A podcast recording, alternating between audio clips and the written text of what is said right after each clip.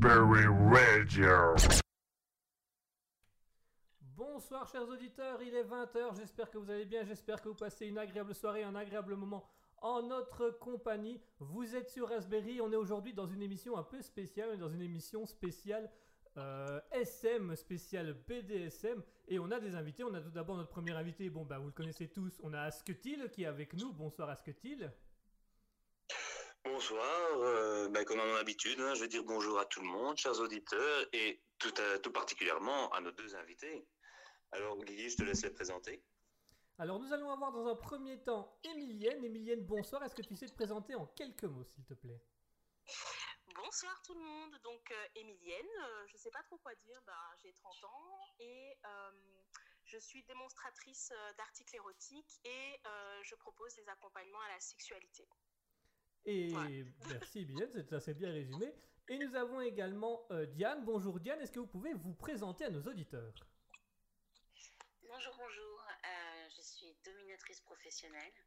Je travaille dans mon propre donjon et j'ai monté ma société euh, autour de ce lieu-là. En plus des performances scéniques et de mon travail à la radio aussi, où j'anime aussi une chronique sur le BDSM. Voilà, donc on- on- on- d'une certaine manière, c'est une collègue à nous, donc on, est assez content d'avoir euh, une personne de qualité en notre présence. C'est assez, euh, c'est assez intéressant. Alors on a déjà des auditeurs. Comment euh, est-ce que il Pourquoi tu as dit d'une certaine manière? C'est définitivement une euh, collègue à nous. Ouais, c'est une collègue à nous. On va dire que c'est une collègue à nous. Je parle là, euh, on a tous les deux notre. Alors, on a Mouton et Adeline qui nous nous souhaitent déjà à tout le monde le bonsoir. Donc, on a déjà deux auditrices qui sont présentes dans le chat de l'émission et qui vous souhaitent le bonsoir. Bonsoir. Voilà, donc on a une émission assez conviviale. hein. Auditrices. Voilà, euh, Mouton étant notre auditrice la plus ancienne, puisque Mouton nous suit depuis des années maintenant. Donc, c'est déjà c'est tout un aspect. Donc, du Elle aura bientôt euh, son portrait dans les locaux de Raspberry. locaux de Raspberry qui vont bientôt arriver. hein. donc, on, on va bientôt avoir notre vrai studio radio euh, personnel. Donc, euh, Mouton pourra venir. Bon, du coup, on va présenter un petit peu l'émission et expliquer le concept à nos auditeurs. Comment ça va se passer? C'est très simple. Nous avons notre compagnie Emilienne, accompagnatrice à la vie sexuelle, et Diane, euh, dominatrice professionnelle et euh, on peut le dire d'une certaine manière pédagogue, puisque voilà, vous parlez quand même beaucoup dans vos, chroniques, dans vos émissions euh, de la sexualité et des aspects que ça peut engendrer. Voilà, et donc dans quelques instants, on va interviewer euh, plus précisément Diane afin d'avoir en connaître un peu plus sur la domination professionnelle, comment ça se passe, comment ça fonctionne. Emilienne, en tant que, connaisseuse de, l'accompagnement à la vie sexuelle, va intervenir, va pouvoir intervenir et nous donner un peu l'aspect euh, physique, l'aspect sensuel et amener quelques réponses en plus.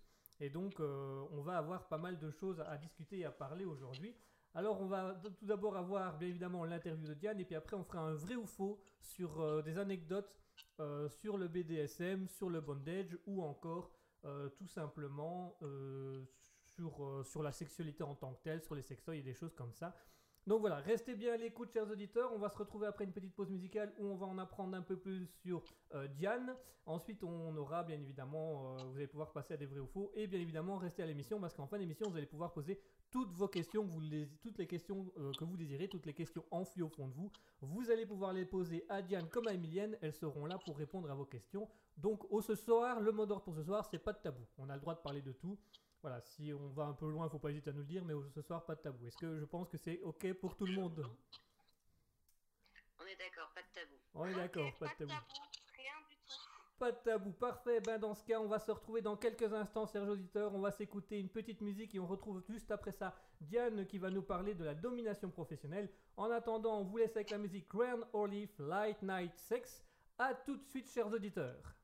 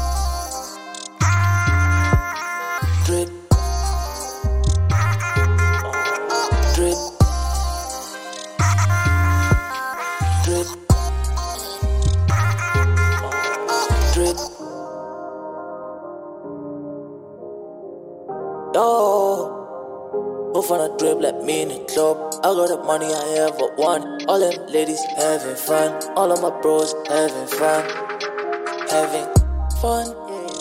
I don't wanna go home yet. Studying up with his own, yeah. Fell in love with his code. Fell in love with his culture, though. Yo, you steady gon' run out of breath. I never run out of zenny. Yo, I see your mind so dirty. We finna clean it with Henny.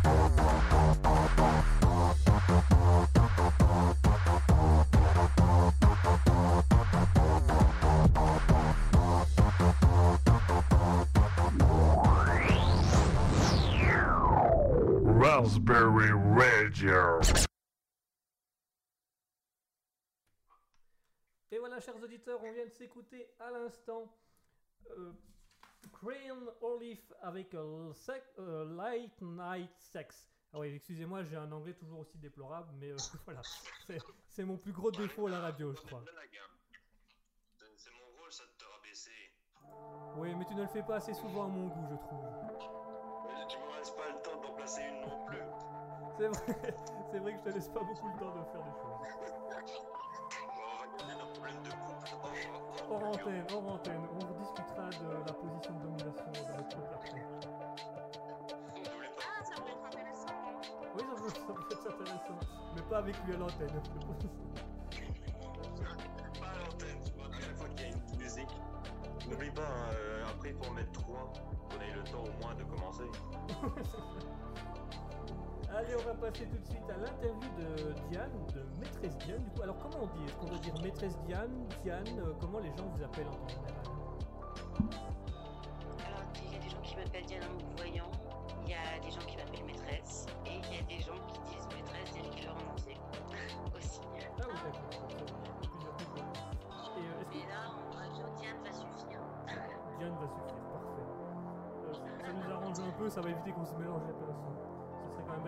maît- maîtresse Asketil dans quelques secondes parce que je me suis trompé dans les mots. Moi j'aime bien. T'as toujours bien aimé ça. Alors, euh, Diane, est-ce que vous pouvez nous expliquer euh, c'est quoi votre métier concrètement? Comment ça se passe?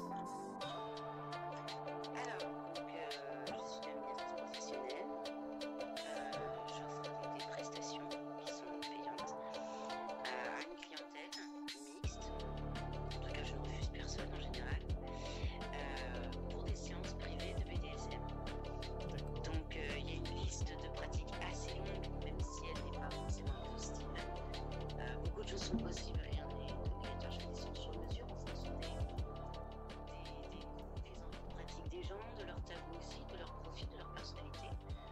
Et euh, on va dire que mon métier, c'est de jouer euh, plusieurs pièces de théâtre différentes par jour euh, pour offrir un moment de, rêve, d'évasion, de récréation, de lâcher prise aussi à toute une clientèle qui se découvre dans d'autres bords, on dira.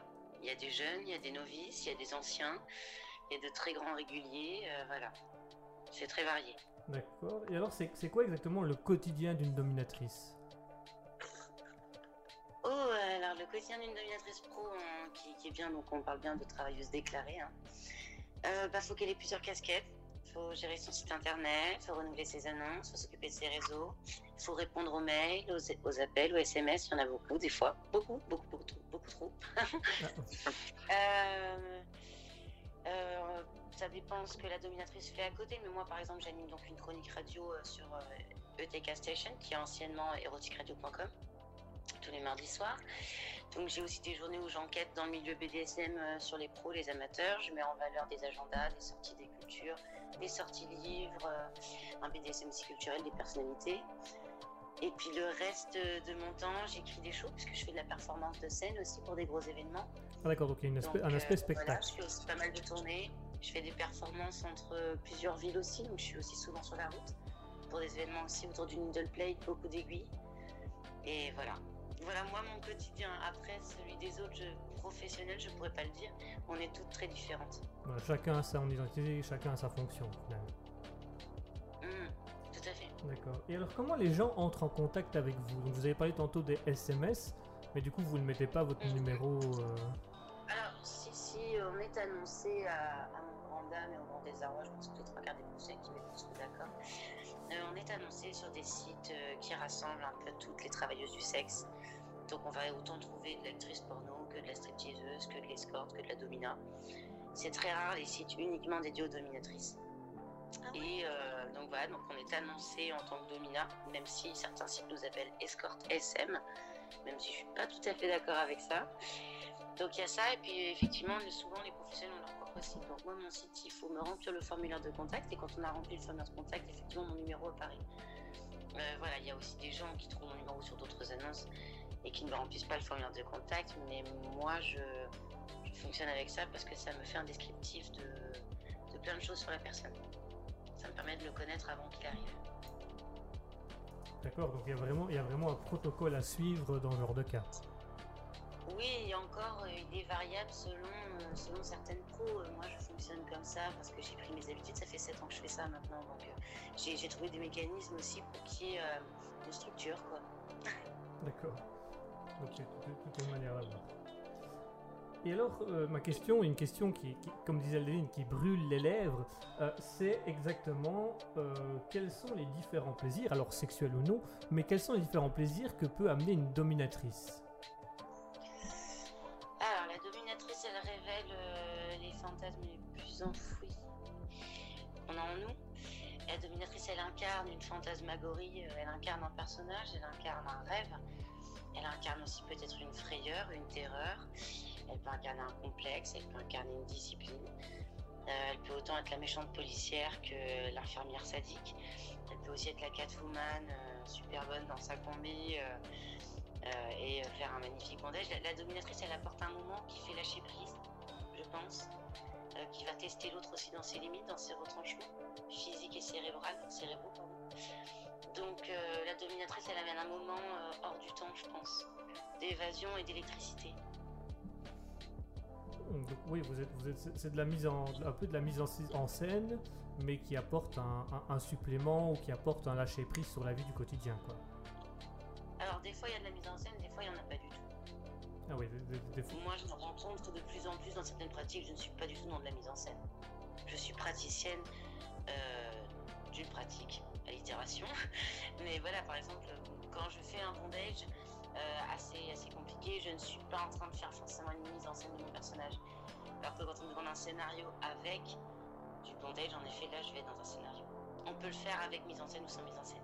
Une, une domina pro, généralement, est quand même quelqu'un d'assez dominant qui n'a pas besoin de trop surjouer en fait. D'ailleurs, moi je, je suis jamais dans le surjeu.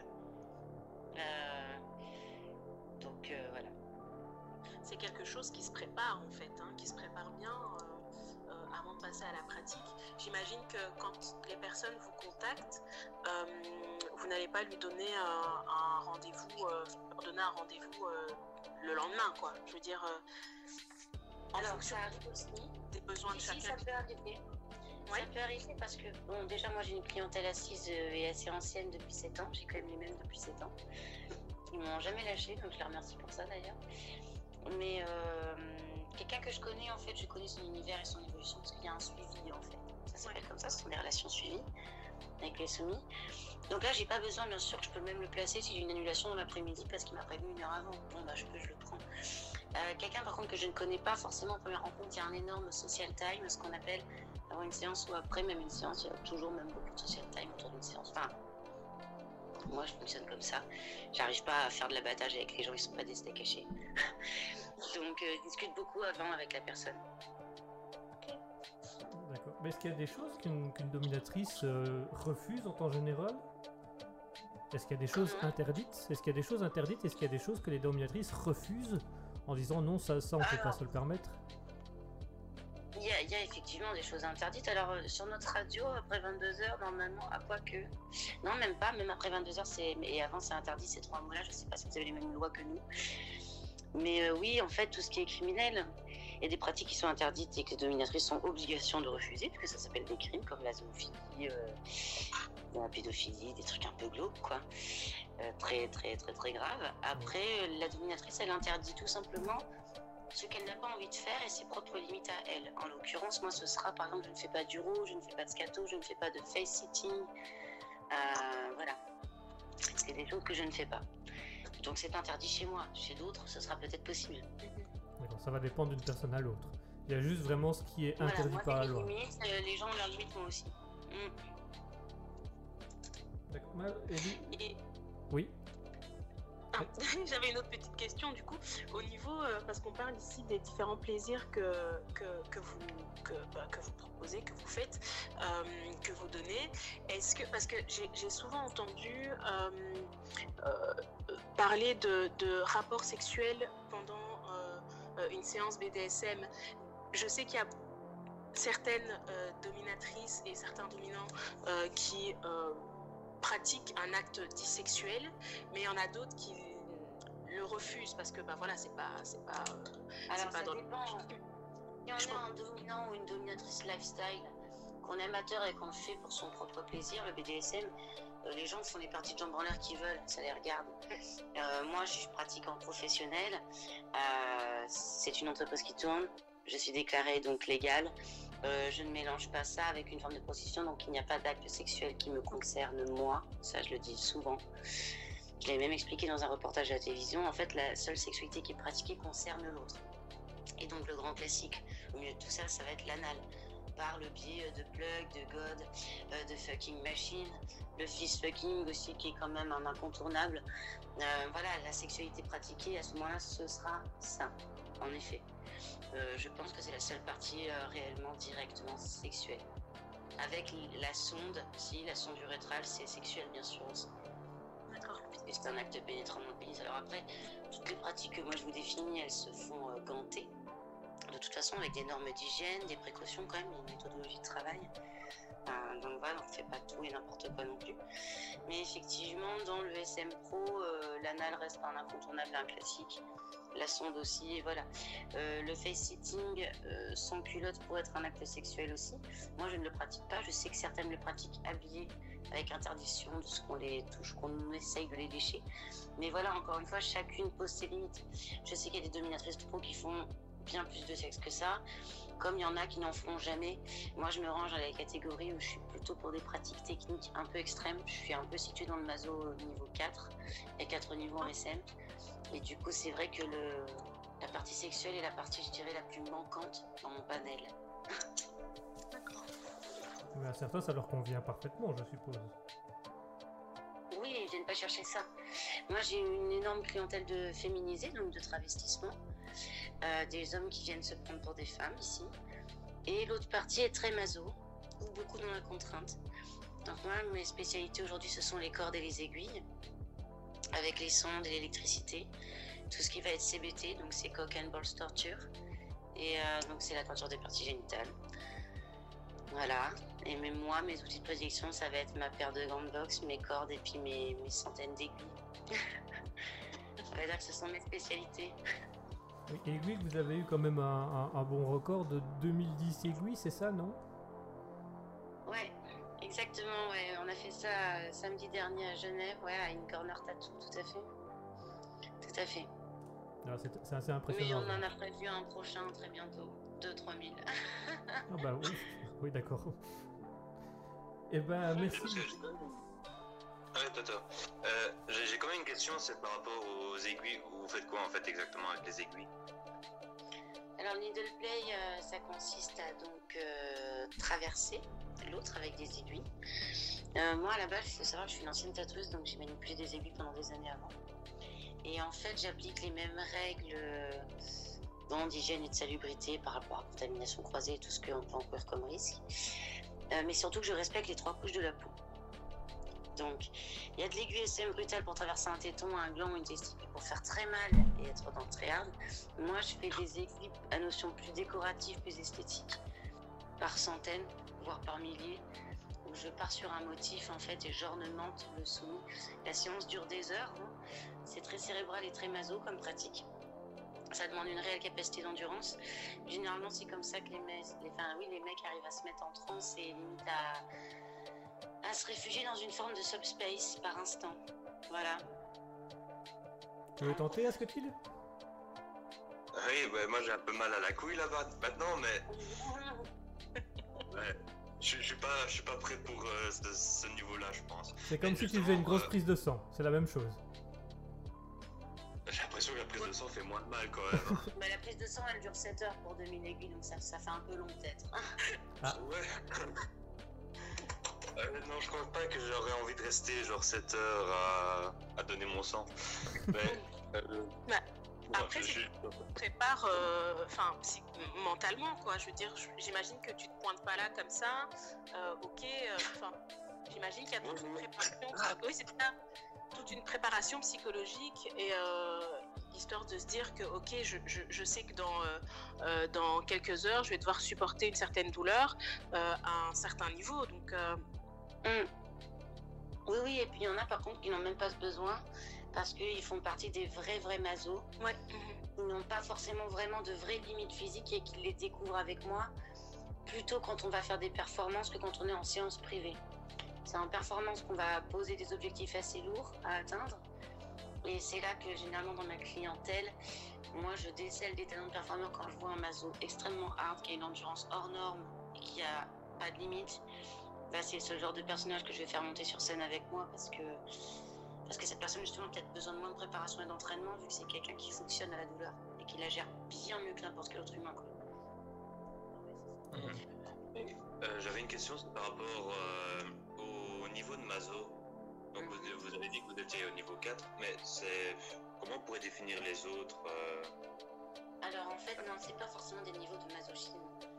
Il y a, disons, quatre catégories en. Donc il y a quatre niveaux. Les, pratiques les plus soft, les plus douces, partons sur par exemple un fétichisme de pied, de nylon, autre chose. Euh, du postural, être tenu en laisse, porter un collier, ça c'est vraiment quelque chose de très simple, de très basique, qui va pas être dans, dans du hard en fait.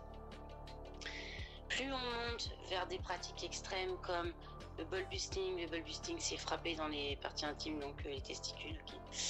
Euh, avec plus ou moins beaucoup de force et avec différents médiums et outils.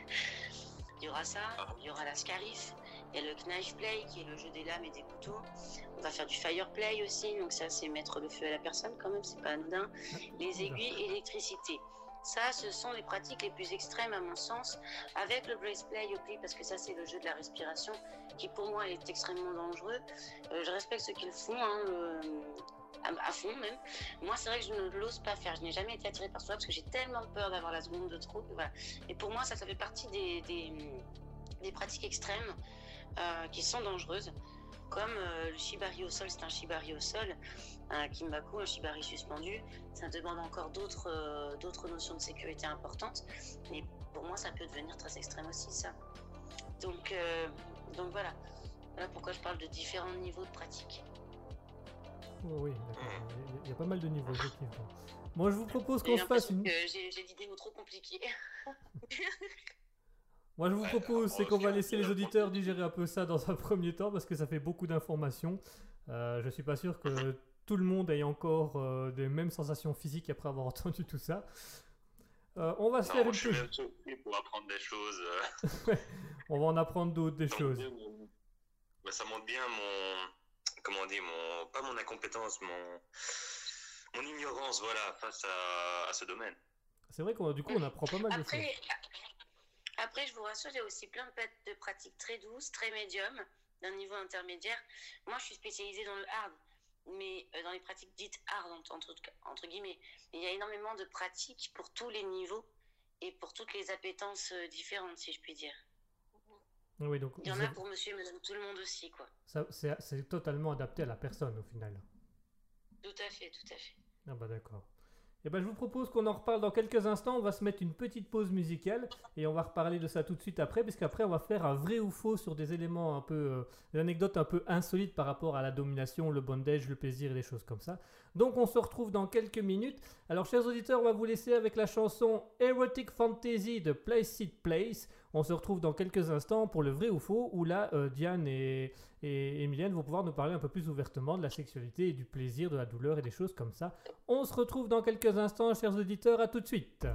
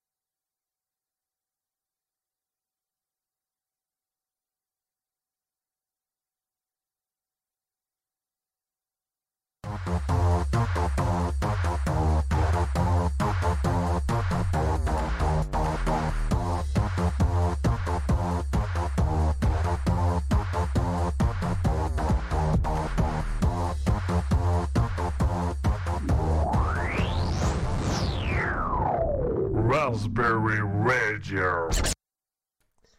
Et voilà, chers auditeurs, on est de retour. Euh, on vient de s'écouter à l'instant Place It Place avec Erotic Fantasy. Alors, on a quelques commentaires dans le chat. On a euh, Ahmed Joseph qui nous dit bonsoir à vous. Bonsoir, Ahmed Joseph. On a. euh, bonsoir. On a Adeline qui nous dit Ah, l'infirmière sadique, ça me connaît. Ah bah voilà. Adeline qui est infirmière aussi, euh, mais une vraie infirmière. Les aiguilles, j'ai vu moi. Elle va passer à l'antenne, hein, je veux savoir. Elle veut savoir. Visiblement, Adeline aura quelques questions à poser à la fin de l'émission. Alors, les aiguilles, j'ai vu, moi qui suis infirmière, ça me parle. Par contre, 7 heures avec des aiguilles, elle nous met un petit smiley d'un petit bonhomme horrifié. Donc, euh, voilà. Euh, Ça peut être long, visiblement. C'est l'acupuncture la plus longue du monde. Et je vous propose de passer à un petit vrai ou faux. où je vais vous donner en fait des petites euh, anecdotes sur euh, le monde de la sexualité, le monde du bondage, BDSM, etc. Et vous allez devoir me dire si c'est vrai ou faux. Et après, on va discuter un petit peu tout ça ensemble à l'antenne. Les auditeurs, si vous voulez jouer avec nous, euh, vous pouvez bien évidemment. Vous allez sur twitch.tv slash raspberry-du-bas officiel. Vous pouvez aller également sur Facebook ou Instagram, raspberry.officiel. Vous allez pouvoir jouer avec nous si vous voulez répondre à des questions. Mouton nous dit est-ce que tu lis ça Est-ce que. Oula, alors Mouton qui a encore un problème d'écriture. Où est-ce que tu lis Ça me connaît? Ah bah je, je l'ai lu, c'est tout. voilà. enfin bref, elles aiment bien me charrier les, les auditrices. Allez, on commence avec le premier vrai ou faux. Vrai ou faux, le vibromasseur a été inventé au 19e siècle et son utilité de base était de réduire l'hystérie féminine. Vrai, vrai, vrai, vrai. Vrai. Vrai. Ouais, c'est vrai, j'ai vu un film là-dessus. C'est horrible, horrible. Ah oui, c'est- c'est c'était. Alors, j'ai été revoir des articles et tout ça, donc c'est assez violent. Été un appareil qui a été inventé en euh, 1811 par Joseph Motinet et euh, qui avait pour but euh, de réduire l'hystérie des femmes. Et alors, on a fini par se rendre compte qu'en fait, ce qu'ils appelaient l'hystérie des femmes, ça représentait tout simplement les règles. Et donc, ça devait euh, masser le bas du ventre. C'est assez violent quand même. hein, Je suis. euh, voilà. Mais je sais que dans le film que j'avais vu qui, parlait de ça, c'est justement euh, les, les femmes allaient là-bas parce que les, le- les, les, les médecins, je sais pas comment ils appelaient ces gens-là, mais c'est quoi, euh, elles doigtaient les, les femmes, enfin elles faisaient du bien. Et euh, dans le film, je crois qu'il y a même un moment où elles y allaient juste parce que ça faisait du bien, plus pour l'hystérie ou quoi que ce soit, mais juste parce que ça faisait du bien, elles allaient tout le temps dans, dans le cabinet et à la fin, bah, ça c'est le film quoi, à la fin le, le gars avait des crampes aux doigts. Enfin, ouais, mais je sais pas. De quoi? Si, j'ai jamais vu ce film. Par contre, je peux pas te donner le nom comme ça, j'avais vu c'était sur YouTube. Mais euh, Non, savoir il- encore. Il invente un peu. C'était pas sur YouTube, c'était sur un autre site, mais qu'on peut pas dire à la radio. Commence par un P, ça finit par euh, Ah, bon. Alors, Mais non. mais- quoi? Vas-y, vas-y, termine ta phrase. Non, non, bah, c'était juste pour revenir que non, j'avais vu ça. Bon, j'étais jeune, mais on n'avait aucune image. Et je crois qu'il y avait une actrice connue en plus. hein. Euh, contre, te dire qui c'était, euh, je sais plus. Elle ressemble à Leila, je pense, dans Star Wars. Mais c'est pas elle. D'accord. Alors, super. Alors, Emilienne, toi qui es démonstratrice de sextoy, donc on a, le sextoy a quand même bien évolué depuis le temps, le vibromasseur. Est-ce que tu peux nous expliquer un petit peu ben, le, le principe du sextoy? Alors, tu, tu, tu as une, tu, tu connais aussi l'autoplaisir. Alors, est-ce qu'il y a une différence entre l'autoplaisir et l'utilisation d'un sextoy? Bah, ça dépend en fait. Après, euh, l'autoplaisir, bah, quand tu utilises un sextoy euh, et que tu es seul, tu te donnes du plaisir à toi-même. Donc, ça peut entrer dans, dans, dans la définition de l'autoplaisir, je pense. Mais alors, euh, tu peux également te donner du plaisir avec tes doigts ou avec un coussin. Donc, euh, ça aussi, ça entre dans, euh, dans la définition de l'autoplaisir, j'imagine. Donc, euh, voilà, je ne sais pas quelle est votre définition de l'autoplaisir. Ah bah, bonne question. C'est justement une question que j'avais. C'est quoi l'autoplaisir? C'est se donner du plaisir à soi-même. Mais du Moi-même, coup, ouais, c'est ça. parce que Donc, tu bah, peux. Moi, je vois la masturbation alors. Pardon? Moi, je vois la masturbation alors. Mais il y a, quoi d'autre par exemple? Bah, il y a l'utilisation de sextoy.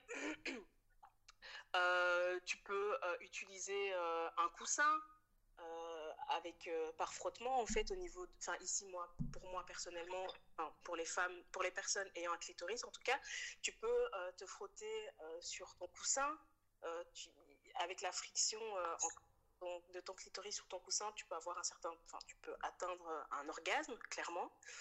Euh, tu peux utiliser, euh, bah, tu peux faire ça sous la douche avec euh, les jets douche, les, les, les jets de, tu sais, de ton, euh, de ton plumeau de douche par exemple. Euh, bah, avec tes doigts. Alors toujours, euh, si tu te donnes du plaisir, que ce soit avec tes doigts ou euh, avec, euh, avec un vibromasseur ou avec un jeu, peu importe lequel, il faut toujours utiliser du, euh, du lu- Ouais. D'accord, ça c'est important à ce que Je tu dis. connais un petit peu. C'est très important. Que, Ah, moi, euh, je vais à sec. Ah bah alors, euh, si tu vas à sec, je peux te dire que tu peux... Ça peut peut-être te faire du bien à un moment donné, mais euh, une fois que tu auras terminé, bah voilà, ça peut euh, créer des, euh, des inflammations ou des petites brûlures en fait au niveau de ton, bah, de ton sexe. Du coup, c'est très important de bien lubrifier en fait. Ah, Tous les soirs, moi, je crie sous la douche. Comment on soigne les rougeurs Où tu veux. Comment on soigne les rougeurs C'est pour un copain qui, qui est intéressé par la question. Est-ce que vous savez où je peux acheter un, un, un coussin en forme de donut? Parce que, bon, c'est un ami, il a du mal à s'asseoir depuis quelques jours. Écoute, il y a les, tu sais, il y a les coussins euh, qu'on utilise euh, avant, après l'accouchement. C'est des, des coussins, il y a des donuts, effectivement, et il y a des coussins euh, qui ont quelle forme là, tu sais, euh, comme une forme de banane, si tu veux, en forme de banane. Ah, Un coussin en forme de banane? Ouais. Bah, ma, ma, ma reine, elle a un coussin en forme de bite. Les... Écoute, tu peux l'utiliser aussi? Mais c'est des coussins, euh, les coussins d'allaitement. Mais bon, voilà. J'ai jamais vu ça. Il faudrait que je regarde. tu, tu regarderas. Regarde. Tu regarderas ce que tu, tu regarderas. Je propose qu'on passe au deuxième vrai ou faux. Alors là, c'est un petit peu plus en lien avec euh, Diane. Alors, est-ce que c'est vrai ou faux L'utilisation de scotch ou de papier collant pour attacher une personne est appelée la pratique du duct tape? Duct tape? Alors, c'est pas le mot que j'utilise moi euh, forcément. Du scotch ou du papier, c'est ça? Oui, du papier collant. Du scotch, du papier collant, du, du tape. Alors, oui, possible. Moi, c'est vrai que je le, je le pratique pas forcément, ça. Moi, je, je fais de la momification. De la quoi? Du bondage de la contrainte du shibari. Mais c'est vrai que le duct tape, j'en fais pas trop, non. Et alors, ça existe Donc, je peux vraiment? pas dire vrai ou faux. Eh ben, pour donner la réponse, c'est faux en fait. C'est juste, euh, le, juste le nom du, du- du tape en, an- en anglais, mais la pratique en tant que telle n'existe pas vraiment. C'est un simple objet. Enfin, c'est un outil, dirons-nous plus précisément. Euh, allez-y, allez-y. Allez-y, parce qu'il y a plusieurs questions qui sont en lancées là. Allez-y, allez-y. Je vois vos micros qui s'ouvrent. Posez vos questions. Des questions? Euh, Non, pas spécialement. Non, alors on a une, on a une question de, de la part de notre auditrice Mouton qui demande c'est quoi la momification? Alors, la momification, c'est quand on emballe la personne. On est assez proche de la sensation du latex, hein, au final, parce qu'on utilise des grands rouleaux de cellophane. Enfin, on peut en utiliser des petits comme des grands, du noir, du transparent. L'idée, c'est d'immobiliser complètement la personne. Euh, donc, euh, dans une position, on peut aussi la pousser à être momifiée dans une position de forniphilie aussi. La forniphilie, c'est mettre euh, la personne dans une position de meuble. Par exemple, la personne va faire une table basse ou un tabouret ou un repose-pied. Elle sera ligotée, enfin pas ligotée, mais momifiée. Voilà. Donc momifié dans du cellophane et du, du tape. Et que... Je sais pas avec le tape, mais j'utilise pas le tape. Tu utilises pas le tape, d'accord. Et du coup, c'est quoi exactement le matériel qu'on utilise en domination? Parce qu'on a souvent le cliché des menottes du fouet, mais je suppose que c'est quand même beaucoup plus, plus, plus large que ça. Oh, il y en a énormément du matériel en domination. Déjà, il y a tous les mobiliers. Les mobiliers, euh, il y, a, tous les accessoires, il y a tous les matériaux aussi. Euh, tu peux avoir des, des cordes comme de la chaîne, euh, des rouleaux de cellophane, des cadenas. Les mobiliers, tu peux avoir une, une cage, une prison, un carcan, un billot, des tatamis, une croix, un cheval d'arçon, euh, euh, des faux toilettes, un trône de vénération, il y a pas mal de choses. Il y a énormément de choses en fait. Donc euh, voilà, les outils d'impact, il y en a plein aussi, entre les langues de dragon, les cravages, les martinets, les badines, la badine japonaise, un fouet, il y a le paddle plat, il y a beaucoup de choses. Il y a aussi toute la partie anale avec des crochets, pour la suspension avec des cordes aussi. Il y a plein de choses. On, sur- on suspend par l'anal? Alors, Non, c'est mal. on peut effectivement, oui, euh, s'amuser à surélever un petit peu les personnes. Bon, yo- le cro- on n'est pas suspendu que par le point anal. pas- Enfin, moi, je l'ai jamais fait en tout cas. Mais peut-être que ça existe, hein. qui sait. Euh, mais euh, oui, on peut mélanger le crochet anal et le bandage ensemble. D'accord. Mm, mm. Peut-être- une idée. En fait, j'ai en train de m'imaginer quelqu'un qui est pendu juste par le crochet anal. En fait, j'imagine. Non, attends. Est-ce J'ai du mal à imaginer sans que la personne tombe. Ouais, elle est attachée avec des cordes du coup. hein, euh, c'est ce que Diane expliquait, c'est qu'il y a le bondage avec les cordes plus le crochet anal. Quoi. Exactement. Oui, mais- moi, Je vois mal euh, quelqu'un suspendu par l'anal. Après, Ah oui. Peut mais, n'importe euh. Très poussé à l'extrême aussi. Hein. Je savais que j'avais une question, mais j'ai oublié. Ah. Petite intervention très utile. Très utile, on, a- bah, euh, on va faire le, le vrai ou faux suivant et elle va te revenir. Te connaissant, elle va te revenir. Alors, la question suivante. Vrai ou faux? L'histoire du bondage est apparue dans le Japon au 15e siècle où l'art des nœuds était utilisé comme technique de supplice et de torture. C'est Ouais. vrai. C'est la période Edo, tout à fait. Ouais. Voilà, c'est entièrement vrai. Qui donnera... Moi, j'ai juste dit euh, parce que c'était trop précis. Mais il y a même plus à développer sur ça, puisque en fait les bondages et les shibari étaient tellement bien faits à l'époque, avec tellement de nœuds de détails. Les cordages, en fait, on pouvait lire dans le cordage le nom de la personne, sa faute, combien de temps il devait rester là, euh, le temps de sa peine, enfin voilà. Le bondage, en fait, euh, c'était écrit dans les cordes. D'accord. Et c'était fait pour humilier en place publique d'ailleurs. Ah oui, que carrément en place publique. Alors on a euh, Omed Joseph qui nous dit c'est plus du shibari que du bondage. Donc à l'époque c'était plus semblable au shibari qu'au Oui. bondage qu'on connaît actuellement. Oui, oui, tout à fait. Ah bah d'accord, voilà. Ça, ça nous aura fait un petit cours d'histoire. Le, le plus considérer, et on retrouve ça beaucoup plus en, Angleterre et en Allemagne, euh, des harnais de suspension en cuir, tout ce qui va être un peu plus euh, cuir et quincaillerie, si je puis dire. On sera sur du matériel plus lourd. Le shibari, c'est uniquement de la corde. Des combinaisons de nœuds, des règles de sécurité bien, bien précises à connaître. Il y a des figures aussi qu'on apprend par cœur parce qu'il y a plusieurs aussi niveaux d'apprentissage en shibari. Le bondage, ce sera beaucoup plus large. Le bondage, il y a, il y a aussi beaucoup de cuir, beaucoup de contraintes, mais sous d'autres formes.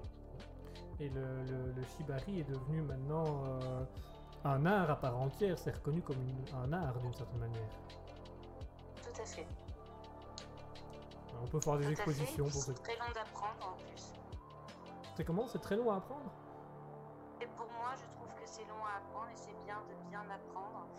Et euh, c'est bien de- de- d'être formé par de vrais maîtres. Un cousin scout, ça fonctionne N'importe quoi, le shibari peut être aussi très dangereux si on ne fait pas attention. Ouais, c'est ce que j'allais dire, ouais. Ah oui, donc vraiment, c'est- il y a une notion de sécurité quand même assez euh, importante. Mm, Tout le monde, euh, tout le monde ne peut pas se dire du jour au lendemain, ok, euh, je vais pratiquer le shibari. Quoi. Non, c'est mieux d'apprendre un peu. Eh ben, Allez, on passe au vrai ou faux suivant. Vrai ou faux, le point G de l'homme se situe à la prostate. Ouais. C'est le point P du coup. Et le point P, c'est ça. Le point P, tout à fait. Ça s'appelle le point P, donc du coup, bah, c'est vrai, c'est le point P. Et alors ça, vous disiez Bah, que... ça. Pas si mauvais que ça, hein. Je m'attendais à avoir plus de questions où je ne saurais pas répondre, mais Non, j'ai été assez soft. J'ai fait du bondage soft. Ah, donc t'es niveau 1. je, je- je suis même pas niveau débutant, je suis niveau début. euh, début. Alors, Bon, ça euh, tombe bien, je dois commencer aussi, donc on commencera ensemble. on, va, on va aller à la salle ensemble. Ouais, tu prendras l'abonnement un peu comme Basic Fit, et je serai ton plus 1. On sera premium. Alors du coup, euh, Diane, vous nous parliez tout à l'heure euh, de, pratiques anales chez les hommes euh, chez, les, femmes dans, le monde du bondage. Alors il y a aussi notamment euh, le- l'existence des de ceinture, la massage pro- prostatique, vous parliez des machines fucking. Est-ce que c'est un aspect qui touche assez fort dans la domination, l'anal chez l'homme? Est-ce que vraiment y a, les, hommes ont- sont demandeurs de l'anal? Alors moi, quand j'ai commencé, oui. Euh, C'était quand même ce qui avait le plus répandu dans, dans mes séances. Après, moi, je me suis aussi beaucoup spécialisée vers d'autres pratiques. Donc aujourd'hui, j'ai beaucoup moins de demandes d'une séance qui ne va tourner qu'autour de l'anal. Donc aujourd'hui, ça ne me... Enfin, c'est pas le cas dans ma clientèle d'aujourd'hui. Mais je sais qu'en général, dans le BDSM, les hommes sont quand même très friands d'anal, très fréquemment. Avis partagé C'est par... c'est quelque chose d'original, quoi. Du coup, le, le soumis, euh, allez, je dis à. J'exagère, mais peut-être 70-75% du temps, les mecs font de l'anal. Ah oui, donc c'est vraiment Mais je a... parle de, mon- de ma propre expérience. Après, ailleurs, je ne sais pas. Ah oui, c'est- euh, Il- il- Vas-y, t'écoute. semble- moi, de ce que j'ai pu entendre, moi, de ce que j'ai pu entendre euh, aussi à ce niveau-là, euh, j'aurais tendance aussi à, à dire qu'effectivement, c'est c'est- c'est assez fort le cas. Et euh, je pense que la pratique anale commence un petit peu euh, à, à être moins. Enfin, Montrer du doigt. ouais, c'est ça. Après, grande je pense que ça reste encore euh, auprès des hommes euh, cisgenres et hétéros, mais euh, il me semble que dans les couples hétéros aussi, il y a un peu plus d'hommes qui, euh, qui souhaitent euh, bah, euh, découvrir euh, cette fameuse sensation que procure euh, euh, le toucher du de- le toucher prostatique, quoi. Il me semble, de ce que j'ai pu entendre. en tout Oui. cas. Mais oui. Ouais, j'ai aussi l'impression que c'est surtout c'est les, les tabous sont un peu plus brisés. Ils se brisent plus maintenant qu'avant. On commence à avoir une liberté euh, sexuelle plus grande. Donc justement, on dit tout le temps que le, le point B est plus fort que juste une masturbation. Du coup, il y a beaucoup d'hommes qui deviennent aussi curieux et comme c'est un peu moins tabou, ils osent un peu plus l'affirmer et à essayer. Et en fin de compte, bah, ils font que ça. Enfin, ouais, je veux pas dire qu'ils font que ça, mais Du soir au matin, tout le temps moi je peux pas, j'ai massage prostatique. Mais Eh bien, écoute, il y a pas mal de petits jouets euh, vraiment sympas pour euh, commencer euh, l'exploration euh, euh, bah, du plaisir prostatique. Donc, euh, hein, si tu veux des infos, euh, Guillaume ou Morgan, euh, Mais pas que des infos, donne-les à tout le monde. Qu'est-ce que tu nous recommandes?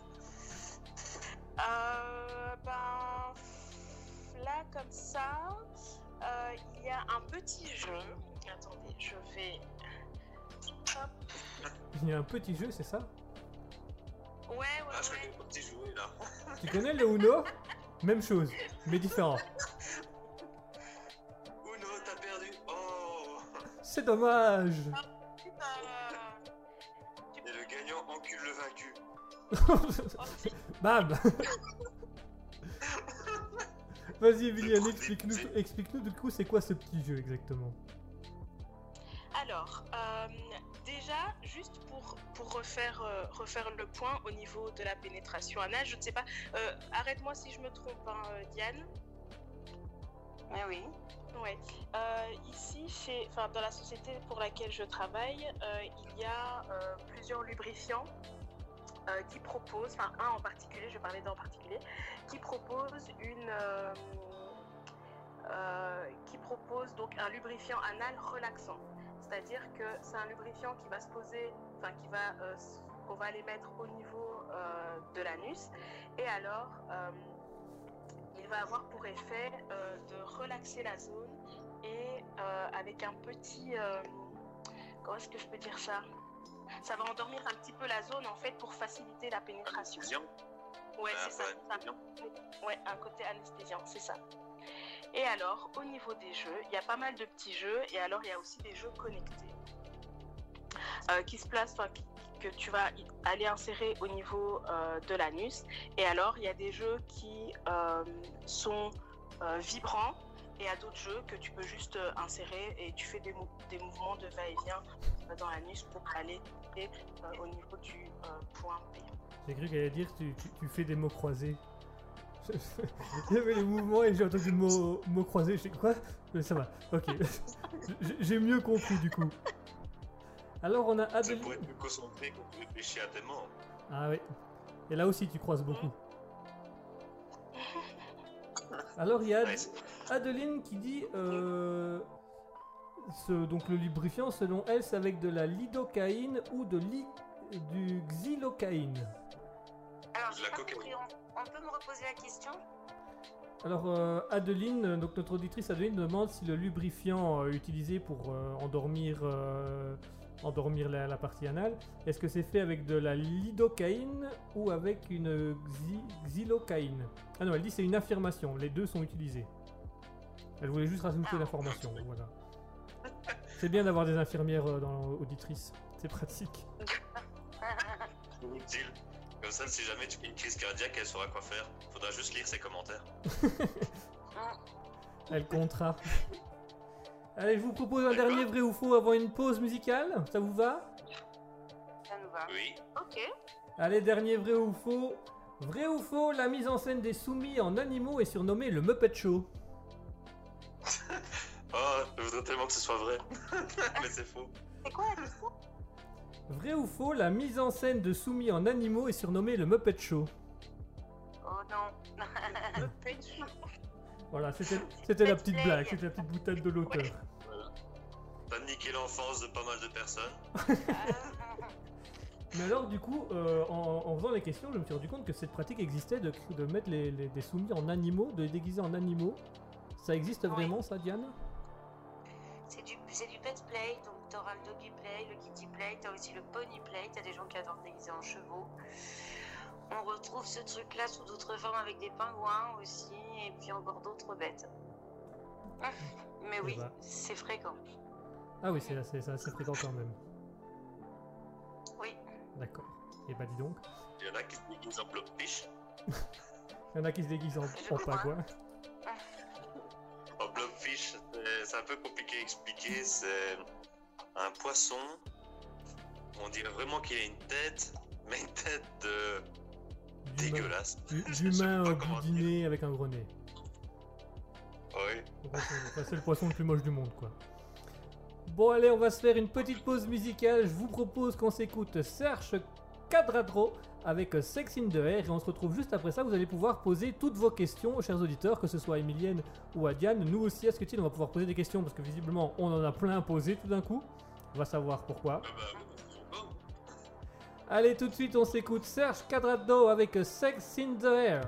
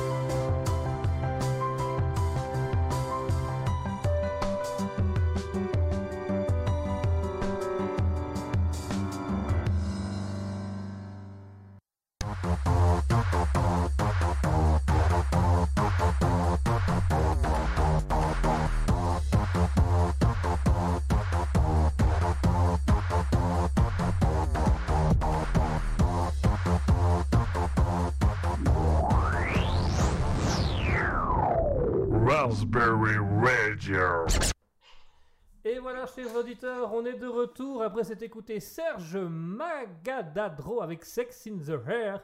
Il est très précisément 21h. Et alors, on va vous laisser un petit moment, chers auditeurs, on va vous laisser le temps de poser toutes les questions que vous voulez à Diane comme à Emilienne, que ce soit sur le plaisir sexuel, les sextoys, la domination, les pratiques de la domination. Bien évidemment, à ce et moi, on a aussi quelques questions à poser, donc n'hésitez surtout pas. Si vous avez des questions, vous nous rejoignez sur twitch.tv slash raspberry-du-bas officiel, sur le compte Facebook ou Instagram raspberry.officiel. On lira tous vos messages, quoi qu'il arrive. Euh, mon cher Asketil, je crois que tu as déjà une première question à poser. Mhm, tout à fait, oui, j'en ai quelques-unes.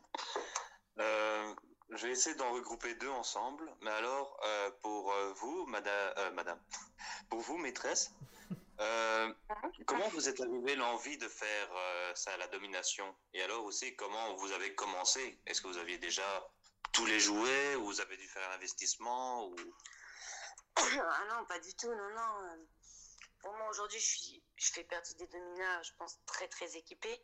Mais ça m'a mis 7 ans. Et euh, non, j'avais rien. J'ai commencé avec euh, que dalle. Hein. Au fur et à mesure, j'ai j'ai tout ce que j'ai gagné, je l'ai réinvesti dans ce métier en fait. Au fur et à mesure, je me suis meublée, équipée, etc. Donc voilà. Après, je pense que j'ai toujours été attirée par les sexualités parallèles. J'ai toujours senti que j'avais un regard différent des autres là-dessus.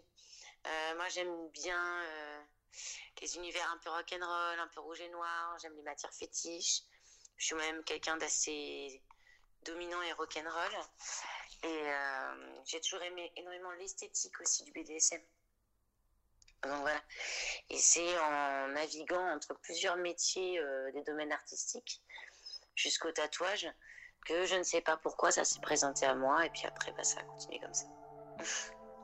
voilà. Et euh, quand, quand vous étiez plus jeune, euh, vous osez parler de, de, ça, que vous vous sentiez euh, plus attiré par certaines choses, ou vous vous sentiez comme un, un tabou, vous osez pas, vous osiez pas en parler euh? Non, ça n'a jamais été un tabou. Vous en parlez à chaque fois ouvertement? Bah justement, ouais.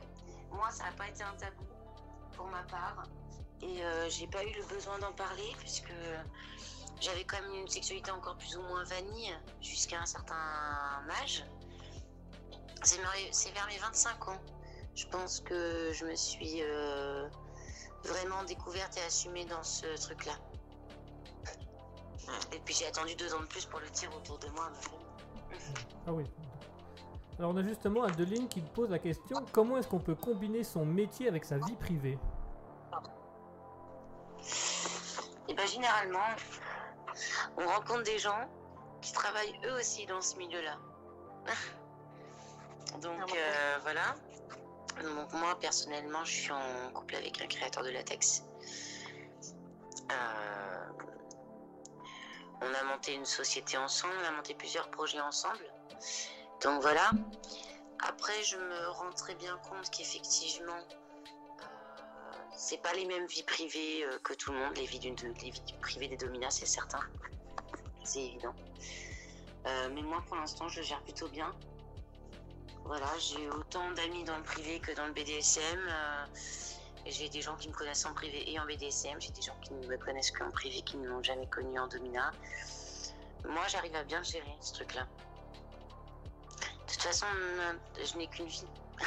c'est celle-là. Est-ce que du coup, est-ce que vous savez... Euh, quand on est avec moi, il faut accepter certaines choses, euh, et puis c'est tout, quoi. Mais vous avez quand même d'autres passions que ça dans la vie. Hum. Oui, largement. C'est quoi d'ailleurs les passions d'une dominatrice Le tatouage, j'aime le tatouage, j'aime l'art, j'aime le cinéma. Je suis une, euh, une férue d'histoire, j'adore la cuisine, j'aime beaucoup voyager, j'ai déjà fait 28 pays, j'ai 32 ans. Je suis quelqu'un qui a beaucoup vécu aussi avant. J'ai pas mal bourlingué. J'ai réalisé pas mal de mes rêves. Donc euh, voilà. Et effectivement, euh, c'était aussi peut-être une passion, euh, le BDSM. C'est évident. Et je pense que toutes mes passions artistiques ont pu amener une culture et une forme de noblesse dans ce métier. voilà. au niveau des références, au niveau de son histoire, au niveau de la décoration de mon lieu aussi, au niveau de tous les choix fétiches que je fais, euh, qui ramènent aussi encore cette esthétique. Et, euh, et voilà. C'est parce que j'étais fan d'histoire que j'ai découvert le BDSM avec le Marquis de Sade notamment. Oh. Oh, oui. Et oui. Et celui-là, il est à nous, il est français. On peut pas tout avoir non plus, hein. euh, Au bout d'un moment, il faut bien qu'on en laisse aux autres. On a déjà les frites, on a les sauces, On a les- le chocolat, on a les bières. Et oui. Sinon, j'avais aussi une question, c'est par rapport. euh, Est-ce que vous avez déjà eu des, des moments euh, où ça, ça aurait été trop loin, où c'est parti hors de contrôle et que vous avez dû finir aux urgences Enfin, que un de vos clients a fini aux urgences ou. Alors, ou il- En, session, en session en- donjon, non, jamais. Euh, sur une performance scénique, une fois, oui, mais c'était prévu pour en fait, c'était prévu comme ça. mais parce qu'on a fait une C'était un show qui était militant, qui défendait le, droit. euh, Bon, faut, faut, faut un peu suivre les actualités du STRAS, le syndicat des travailleurs du sexe euh, national. Que nos lois sur l'avortement et sur aussi la protection, l'anonymat des TDS, qu'elles accès à des soins, euh, sur toute la partie gynécologique justement, euh, soit, soit bien respectée en fait. Et on avait fait un show militant avec une scarification assez balèze quand même. Et je savais très bien qu'il y en aurait pour plus de 10 points de suture. Waouh. Donc voilà.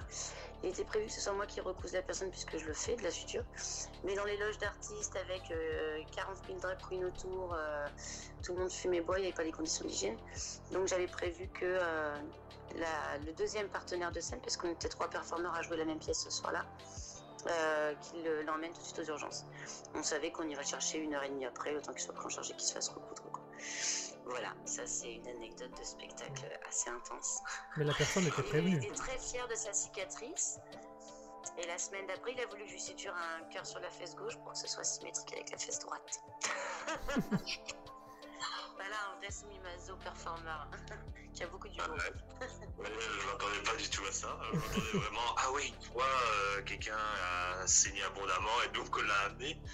Ouais, euh, J'ai été surpris. Non, non, non, là c'est vraiment de la performance. C'était un horror show. Donc moi je fais des shows BDSM assez terrifiants des fois. J'aime bien le style creepy. C'est un registre dans lequel je m'éclate. Je fais des trucs assez satiriques, assez horrifiants. En même temps très glamour et très burlesque. On peut faire les deux.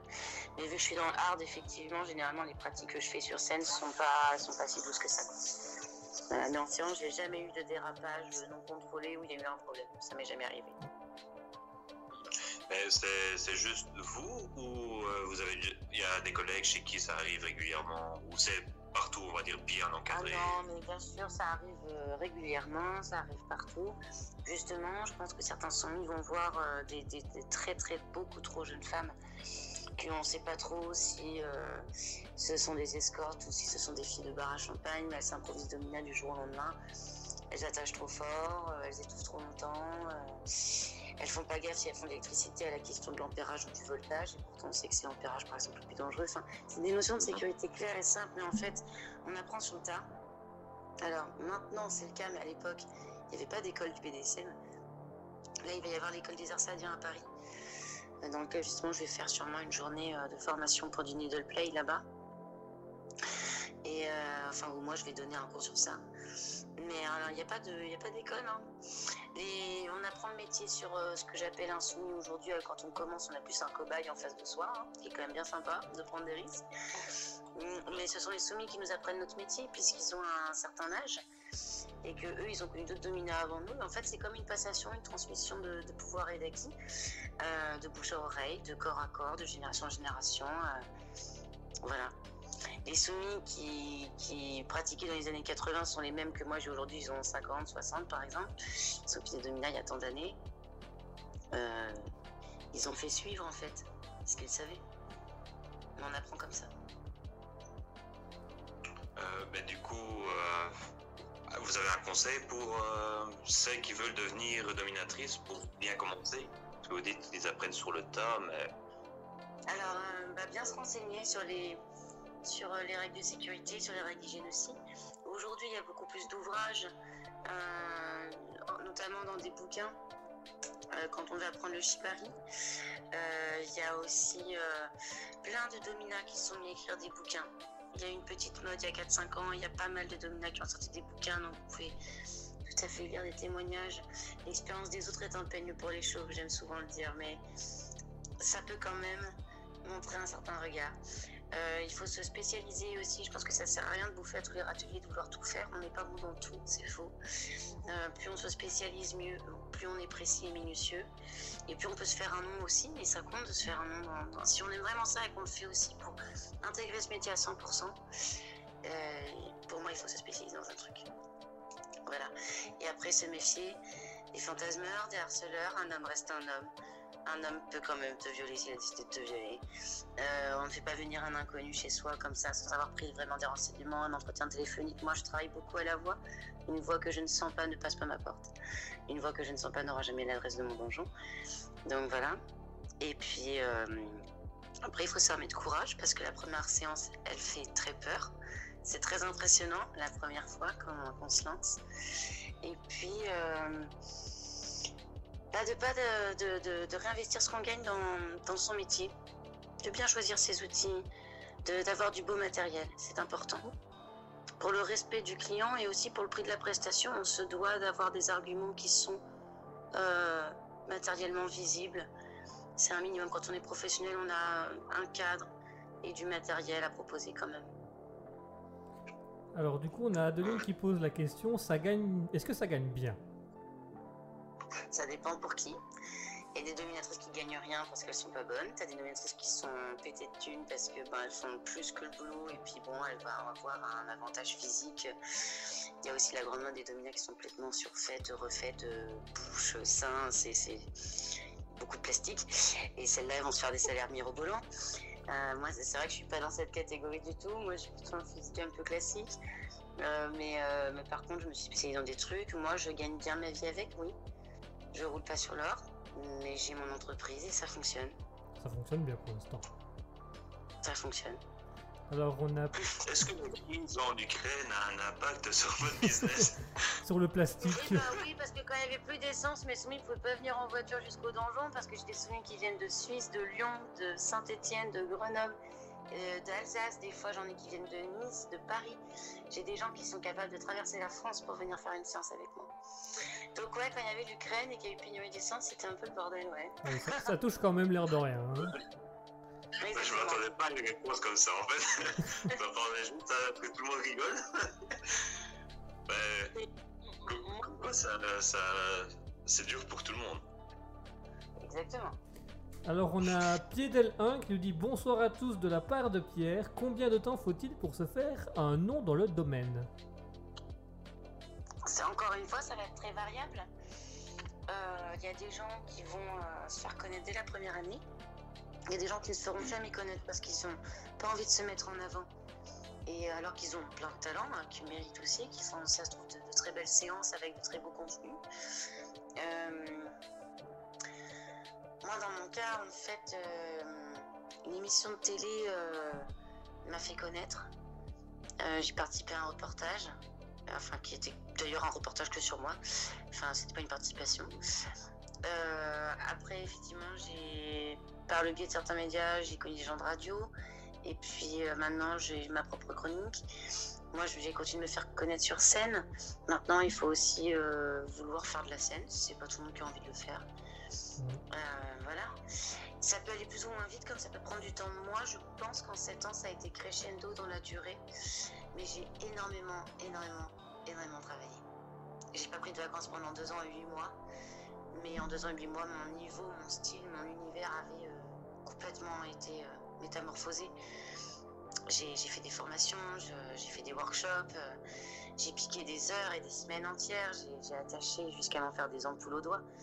Donc, euh, moi, je sais qu'en 7 ans, en fait, j'ai bossé pour y arriver, c'est tout. Il y a un grand de entraînement derrière. Le travail. Oui, le travail paye, ouais. Voilà. Alors il y a... Euh, Travailler plus pour gagner plus. On connaît cette phrase. Du coup, moi, j'aimerais quand même bien, euh, parce qu'on n'en a pas parlé du tout, mais euh, qu'on fasse un point sur la définition euh, de, euh, bah, de l'acronyme BDSM, parce que euh, je pense que c'est pas clair pour, euh, pour tout le monde. Donc, si euh, Diane, tu pourrais nous faire, si tu pouvais, tu nous donner la, dé- la définition de BDSM, ce serait sympa. Alors, bah, moi, je rajoute un mot euh, que les gens, des fois, ils disent pas. Donc, euh, bah, je vais dire tous ceux que, pour moi, je pense être bons. Le BDSM, ça regroupe les pratiques comme le bondage, la domination, la discipline, la soumission et le masochisme. Yes, ok. Cool. Et maintenant, il y a aussi le BDSMK qui représente le kink et la partie fétiche. Il y, a, des gens qui rajoutent des lettres un peu dans tous les sens et ça crée des guerres sur le réseau parce que bon, il y a toujours des gens qui veulent inventer une nouvelle version de quelque chose et des puristes qui veulent pas changer du passé. Et euh, chacun prend son camp. Moi, c'est marrant. euh, J'ai connu le SM moi quand j'avais 15 ans. Euh, c'est la première fois que ça m'a que touché. Je connaissais le mot SM. Le mot BDSM a été rescindé, je trouvais, est devenu beaucoup plus à la mode ces derniers temps. Il s'est démocratisé grâce notamment à un film d'un très haut niveau intellectuel qui s'appelle 50 nuances degrés. et, euh, et du coup, c'est devenu euh, friendly, c'est devenu chouette, c'est devenu tendance, tu vois. Mm. Et alors que moi, en fait, moi, si, même si je regarde même le SM que je fais, moi, finalement, je fais un SM qui est plus proche des années 80-90 que le BDSM euh, qu'on plébiscite partout.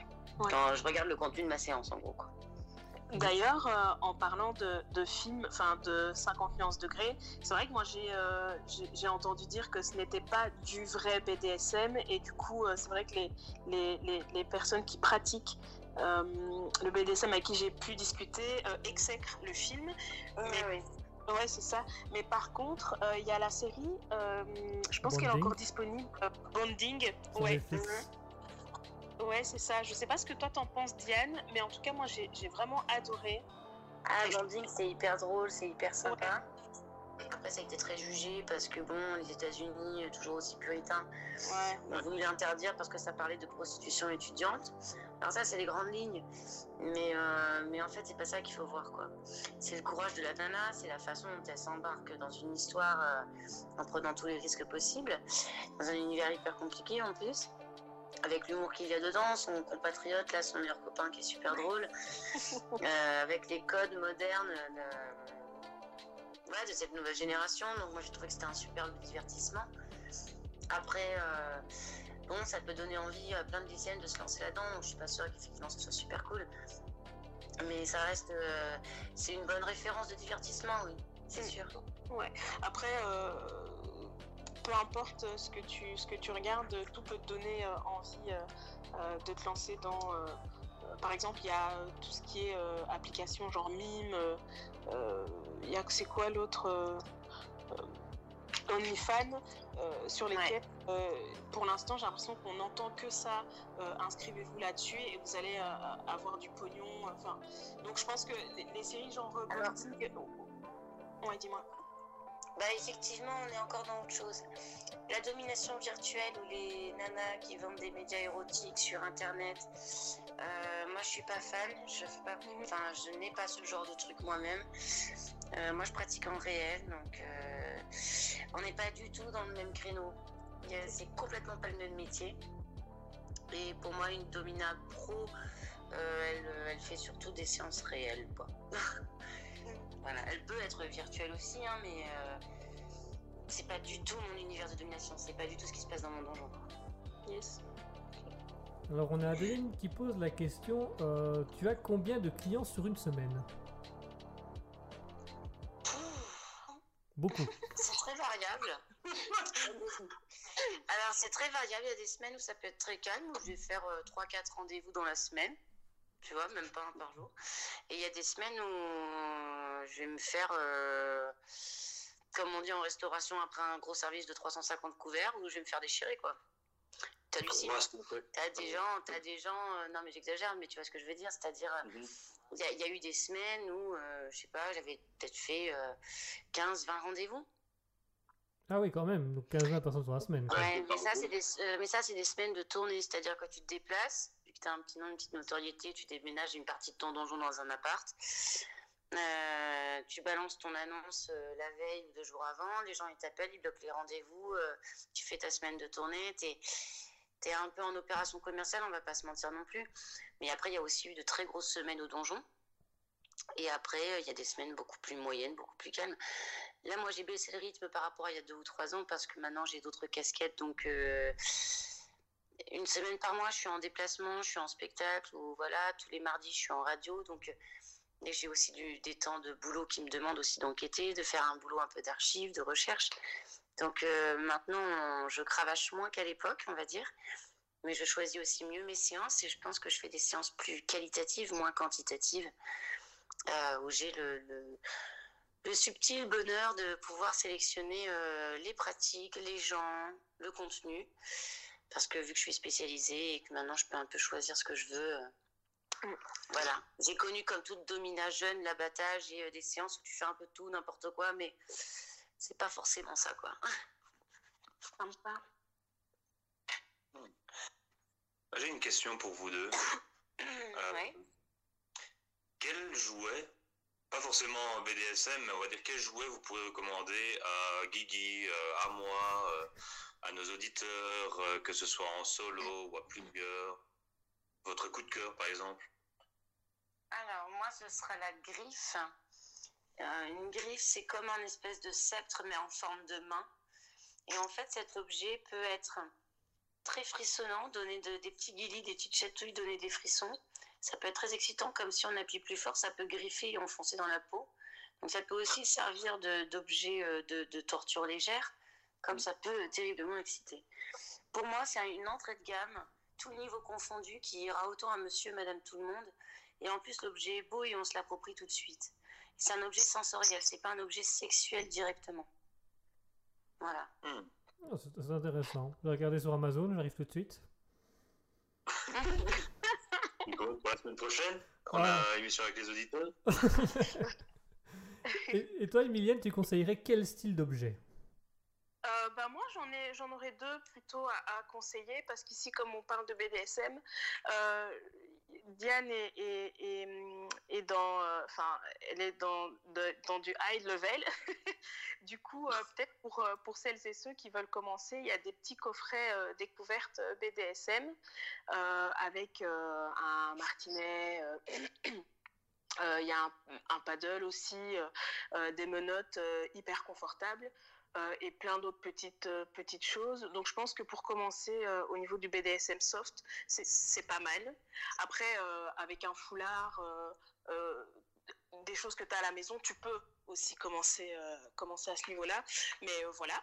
Euh, donc j'aurais plutôt parlé du coffret BDSM soft, euh, découverte. Ou alors au niveau de jeux euh, de, de sextoy, euh, il y aurait euh, le sextoy, ça c'est un coup de cœur, euh, c'est un sextoy que tu peux, enfin qui est connecté, que tu peux utiliser toi-même en solo et aussi l'utiliser en couple. Donc euh, tu peux l'utiliser pour la pénétration anale également, donc euh, ça viendrait stimuler au niveau de la zone euh, prostatique. Ouais, et tu peux également l'utiliser au niveau de la stimulation clitoridienne. Et si tu es avec ton ou ta partenaire qui a un, pénis, euh, tu peux l'insérer au niveau de, du vagin et euh, ton partenaire viendrait euh, insérer son pénis également dans ton vagin et donc les deux profiteraient de, de cette stimulation et de cette vibration. Donc c'est le sextoy qui s'appelle le fanfan de la marque Zalo. Voilà, Le fanfan. le fanfan. ouais. J'adore le nom. Alors, euh, Fanfan la tulipe. Ouais. Allez. Et alors, il est connecté, tu peux l'utiliser euh, avec euh, Bluetooth, avec application, pardon, et il y en a un avec une télécommande. Donc, euh, voilà. Attends, tu l'écris comment? Le fanfan, F-A-N, F-A-N. Je vais peut-être rajouter sextoy. Voilà. Ah euh, non, ça m'a pris. Ah, je vois le truc. voilà. Est-ce que tu es en train de faire sa liste de courses pour Noël hein, Ne vous tracassez pas. Ah, c'est ça. Oh, et alors, Je vais, je vais mettre le sapin. pour la la stimulation clitoridienne, il y a également le womanizer, mais ça, je pense que tout le monde euh, le connaît. Hein. Non, pas ça, je vais regarder. C'est un peu euh, la, Rolls-Royce euh, de, de, du sextoy euh, pour la stimulation clitoridienne. Et il y a un nouveau qui est euh, sorti là, je pense qu'il est sorti cette semaine. Donc c'est aussi le womanizer, mais alors que tu utilises en pénétration et qui vient directement stimuler ton, ton point G. Ah oui, mais c'est- vraiment efficace ça, parce que le point G n'est pas, je veux dire, entre guillemets, au même endroit d'une femme à l'autre. Ça va dépendre de la morphologie de la, de la personne, non? Euh, non, le point G, en fait, il est, il est, euh, il est positionné au même endroit pour tout le monde. hein. D'accord, j'ai toujours entendu que euh, bah, le- l'organe féminin, toutes les femmes n'avaient pas le même organe féminin, donc il pouvait être un... Il est toujours situé au même endroit, mais il n'est pas spécialement à la même distance d'une femme à l'autre. Bah, ça dépend des morphologies, évidemment. Oui, c'est ça, mais Mais bon, en gros, on sait à peu près où il est quand même. Oui, oui, effectivement, c'est où il est. C'est- D'accord, parce que du coup, je me pose la question, euh, est-ce est-ce que c'est vraiment efficace d'avoir un truc limité ou... euh, enfin, vous allez me dire, il suffit de bouger un peu le truc, mais voilà, enfin bref. comment ça? La question que les hommes se posent. hein. Ah Après, le point, le point G, euh, il est accessible euh, avec les doigts aussi. Hein. Oui, c'est combien? C'est euh, euh, une phalange et demie ou deux phalanges et demie? Je ne sais plus le... Enfin, il y avait une histoire de phalange. Ouais, Non, tu plus- prends une note et c'est à peu près à 2 mètres. tu prends le mètre, euh, le mètre à mesurer, tu mesures un peu et puis voilà quoi. ouais, c'est- Voilà, nickel. Moi, je ne fais jamais de relations sexuelles sans avoir ma latte euh, et mon Ah. équerre. Et ta Moi, lampe hein. frontale. Moi, je prends le compte. Hein. Alors, est-ce Ouais, que... je pars en spéléo. Alors, on va peut-être se permettre une dernière question avant de clôturer l'émission. Je sais pas, est-ce que tu que auras encore une question à poser ou si les auditeurs ont encore une question à poser? Attends, j'étais en train de regarder Womanizer. Ah, D'accord. Non, en fait, c'est plus une question alors. euh, Quel est votre avis alors par rapport au porno? Est-ce que vous pensez que c'est quelque chose de bien pour certaines personnes? C'est très mauvais? Euh, alors moi j'ai un regard un peu tranché parce que euh, il y a du très bon porno et il y a du très mauvais porno. Aujourd'hui il y a quand même une, des nouveautés sur du porno un peu plus féministe, Ouais. un peu moins surfait aussi, un peu moins dangereux et patriarcal. Euh, le porno des années 90 pour moi a fait énormément de mal à la sexualité euh, de ma génération puisque les mecs ne, ne savent, pour moi, hein, j'ai j'ai connu beaucoup de gens comme ça, qui re- voulaient reproduire un film porno en pensant qu'en fait, ce qu'on voit dans les films porno, c'est la sexualité de la femme, ou que c'est toutes ces positions-là qu'il faut faire, et que les corps doivent être comme ça, que ça doit être les mêmes actes et compagnie. Il y a aussi souvent ce côté, euh, dans le porno hétéro, aussi genre formé, on va dire, qui est Mhm. très rabaissant pour la femme. Euh, voilà. Donc moi, le porno des années 90, je le trouve catastrophique. Et c'est une honte en termes d'éducation sexuelle pour les générations qui ont à peu près mon âge, même un peu avant ou un peu après. Voilà. Euh, Aujourd'hui, l'industrie du porno a complètement changé, Mhm. puisque euh, tu retrouves des camgirls et des camboys un peu partout sur Internet. Donc voilà. Les productions comme Jackie et Michel, pour moi, c'est un véritable scandale. Là, je suis d'accord. C'est c'est un tueur de femmes, ce mec. Et euh, honte à lui et qu'il a bien en enfer. Voilà. Et après, par contre, il y a certains pornos féministes que je trouve très bien. Peut-être certains un peu trop expérimental et un peu trop perchés. Bon, après, ça dépend des goûts de chacun. Euh, Il y a des pornos qui sont très queer où on va prôner une sexualité et une pilosité hyper libre, le non-genre et compagnie, l'aspect non-binaire. Euh, donc, c'est bien aussi. Il en faut pour tous les goûts et pour, euh, et pour tous les gens aussi. Il faut respecter ça. Donc, voilà. Mais aujourd'hui, pour moi, le porno que nous, on a tous connu des années 90, c'était immonde. Et ça a déformé toute la sexualité. Voilà, de nos générations. Euh, J'aspire et j'es- j'espère que si on doit refaire une, une période porno industrielle qui, qui marque son temps, bah, ce sera sur euh, d'autres euh, manières de mettre la femme en valeur et de ne pas la traiter comme, euh, comme un garage à bite. Clairement. Ouais. Ah oui. Je suis totalement Alors vraiment, je, je rejoins euh, Diane entièrement. Euh, après, euh, effectivement, il y a beaucoup de choses qui ont changé au niveau du porno et euh, je pense que le porno féministe, tout le monde devrait euh, euh, au moins une fois regarder. Mais, euh, mais oui, oui, je rejoins entièrement, euh, entièrement Diane. Alors on a également Mouton, l'auditrice Mouton qui vous rejoint, qui est tout à fait d'accord avec ce que vous dites. Alors il y a une dernière question de la part de Pierre qui nous concerne, à ce que il Et vous, chers animateurs, quel est votre avis sur le sujet? Tu veux parler en premier ou je parle après? Le choix est bizarre, non? Allez, je vais commencer du coup. Euh, alors pour ma part, dans le porno, eh ben, ça fait longtemps que je n'en regarde plus. Voilà, je... En fait, quand on arrive dans une vie euh, sexuelle épanouie, on se rend compte que le porno n'aide pas du tout, que c'est même quelque chose qui, qui frustre ou qui, qui, qui est un peu mensonger, ou c'est pas la même façon de faire, c'est pas les mêmes sensations. Donc moi, pour ma part, personnellement, j'ai très vite arrêté tout ce qui est porno en me disant, bah, je vais plutôt, voilà, je vais plutôt profiter de la personne qui est avec moi, je vais plutôt tester des choses, apprendre des choses. Et euh, bah voilà, moi je me suis plutôt axé sur euh, des livres ou des articles pour essayer d'apprendre euh, les positions agréables et essayer de découvrir un peu le corps de la femme de cette manière-là. Mais pour ma part, j'ai toujours trouvé que le porno c'était très. bah voilà, je, fais un peu de cinéma, je connais les retours du cinéma, je connais les making-of du cinéma. Et euh, je suis tombé euh, une fois sur un gars qui avait euh, été caméraman et réalisateur de films porno et qui, nous qui m'expliquait les, techniques de montage pour donner la sensation que c'est vrai, des choses comme ça. Et j'ai juste trouvé ça horrible et, et, et maltraitant, je le dis ouvertement, je trouvais ça très maltraitant dont les actrices et les acteurs pouvaient être parfois être, euh, être mis parce que c'était euh, les acteurs euh, devaient prendre du Viagra, les actrices devaient obligatoirement accepter toutes les conditions du contrat, parfois elles n'étaient même pas prévenues d'une scène, donc elles arrivaient, on disait bah aujourd'hui il y a une scène de pénétration anale, bah il n'y a pas de préparation, rien du tout, elle doit le faire sur le tas. Et j'ai trouvé ça très négligent, j'ai trouvé ça très maltraitant, et donc très vite j'ai arrêté ça et je me suis plutôt axé voilà, sur, sur l'auto-plaisir, le plaisir personnel et l'imagination. Tout à fait. Et Eh bien, bah, pour ma part, c'est un peu ce que, ce que dit Guigui, sauf que j'ai j'ai l'impression, ah, quoi que même pas. En fait, moi, je suis complètement con, on va dire, dans un sens, parce que c'est une addiction. C'est une addiction, on en regarde toujours de plus en plus, on va toujours de plus en plus loin, co- comme, toute euh, addiction. Et euh, ça a des conséquences sur la vie en, sur la, vie en général. Euh, on est moins impressionné, donc notre, c'est comment la glande du plaisir. Oui, j'ai- pas révisé, donc je, suis- plus sûr de tous les termes.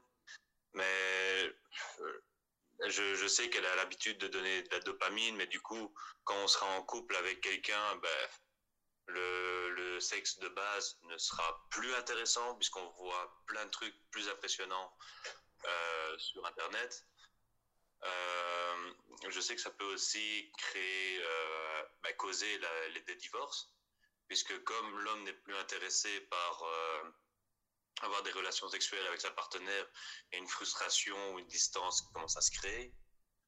Euh, et euh, en- en- dans les grandes lignes, c'est ça, et ça rejoint un peu ce que disait Guigui. Donc moi, je suis, je suis contre. Euh, je sais pas ce que je peux rajouter. Euh, Guigui, t'as as quelque chose d'autre à rajouter? Non. Quelque chose que j'aurais oublié? Non, franchement, t'as as dit un peu Alors, tout euh, ce moi, que si je peux faire un lien, par contre, Oui, bien si sûr. je peux faire un lien, pour revenir au BDSM et le lien qu'il y a avec le porno, j'ai remarqué quelque chose qui a quand même énormément changé, et vraiment dans ma clientèle. Il y a encore 4-5 ans, ma clientèle avait entre 35 et 65 ans. Aujourd'hui, euh, la moitié de ma clientèle est en train de se rajeunir, et des jeunes euh, avant 25 ans me contactent. Moi, je prends pas en dessous de 25 ans, mais ça, ça m'est arrivé plusieurs fois qu'on me fasse la petite blague, on monte sur les papiers, et qu'en fait, je découvre que la personne a 19 ans et je dois la reconduire devant la porte en mode non, merci. Ah, c'est une question de déontologie, mais bon. Euh, en fait, euh, ces jeunes, ils ont déjà tellement tout vécu, tout vu en porno qu'il n'y a plus rien qui les impressionne. Et à 19-20 ans, ça se met tout de suite au BDSM et ça rêve de faire des expériences pas possibles, incroyables et tout un toit. Ça veut dire qu'ils sont déjà blasés d'une sexualité classique, dite vanille normale, on va dire. Enfin, qu'est-ce que la normalité en même temps Euh, Et du coup, ils vont beaucoup plus vite qu'avant euh, dans des sexualités parallèles dites plus hard. Euh, voilà. À l'époque, faut pas oublier que le BDSM, dans les années 50, 60, 70, 80, c'était quand même très fermé, très, secret, et on y accédait à partir d'un certain âge. Il y a encore quelques siècles, c'était plutôt les nobles dans les alcôves planqués qui faisaient ça avec leurs soubrettes et puis des gens d'un certain âge. C'était pas du tout accessible comme aujourd'hui. Et je pense que le porno des années 90, des années 2000 et le porno amateur sur Internet a ouvert la voie, a démocratisé énormément ce terrain-là, ce qui fait que de très jeunes générations se retrouvent tout de suite dans ce bain-là, en fait, bien avant l'heure, peut-être de façon un peu trop tôt. Alors c'est bien parce qu'au moins il y a de la, prévention, il y a beaucoup de gens qui en parlent, donc les gens ne sont pas perdus maintenant, on a besoin de se rassurer, on, on cherche une info, on la trouve vite. Mais est-ce qu'on a la maturité de passer d'une éducation du porno à une éducation BDSM euh, très jeune, tout de suite, trop vite? Ça, c'est une vraie question. Oui. C'est très relatif quand même. hein. Enfin, ça dépend euh, effectivement en fonction de l'expérience de chacun et chacune. Et euh, ouais, c'est très compliqué comme question. Mais c'est une question importante à se poser quand même. Ouais. Et et puis, euh, puis c'est vrai que il faut faire tout un travail d'éducation et d'information autour du porno en fait, ce qui ne se fait pas du tout. Donc, euh, donc c'est vrai que si un petit jeune euh, de 19 ans se pointe parce que il a vu absolument tout ce qu'il pouvait voir au niveau du, au niveau, au niveau du porno et que il va un petit peu se renouveler, bah, je pense que c'est à ce moment-là qu'il faut vraiment faire ce travail d'information et d'éducation. Après, c'est peut-être pas ton rôle non plus, tu vois, Diane, mais euh, enfin, oui. Non, et puis en plus, euh, bon, alors moi aussi, je connais un petit peu les rouages du cinéma pornographique fétiche et SM, euh, comme euh, Guigui, je crois, qui dit ça tout à l'heure. Mhm. Parce qu'on connaît un peu aussi des gens du milieu, à force d'évoluer dans ce truc-là, on croise aussi toutes sortes de travailleurs du sexe, même dans les films porno hard, BDSM.